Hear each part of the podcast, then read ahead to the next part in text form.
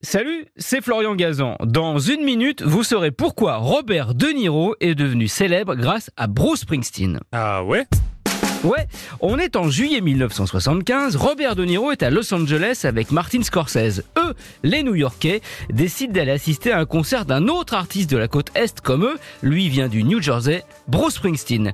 Ces deux heures à voir le boss au Roxy Theater à Hollywood vont changer à jamais la carrière de De Niro. Ah ouais? Ouais, quelques semaines plus tard, il est sur le tournage du nouveau film de Martin Scorsese, Taxi Driver, où il joue le rôle de Travis Bickle. Scénario écrit en à peine dix jours par Paul Schrader.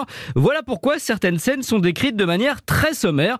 Par exemple, une indique Travis monologue face à son miroir, sans aucune ligne de dialogue. En gros, c'est démerde-toi Robert.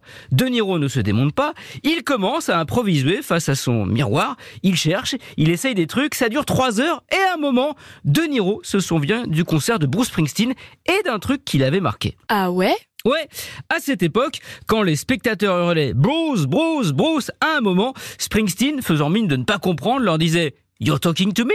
C'est à moi que tu parles De Niro fait exactement pareil, mais en le disant à son reflet dans le miroir. Et il enchaîne, improvisant comme ça, l'une des plus célèbres scènes de l'histoire du cinéma, qui participera largement à la Palme d'Or décrochée en 1976 par Taxi Driver et à la nomination de De Niro pour l'Oscar du meilleur acteur. L'occasion pour lui de retourner à Los Angeles, non loin de cette salle où Bruce Springsteen avait avant lui dit You're talking to me Los Angeles d'ailleurs où les chauffeurs de limousine n'aiment pas trop De Niro Apparemment, il a un peu pince et ne laisse jamais de pourboire, ce qui lui vaudrait d'être surnommé par eux Robert No Dinero, qui en espagnol veut dire pas d'argent. Merci d'avoir écouté ce podcast. Retrouvez tous les épisodes de Huawei sur l'application RTL et sur toutes les plateformes partenaires. N'hésitez pas à nous mettre plein d'étoiles et à vous abonner.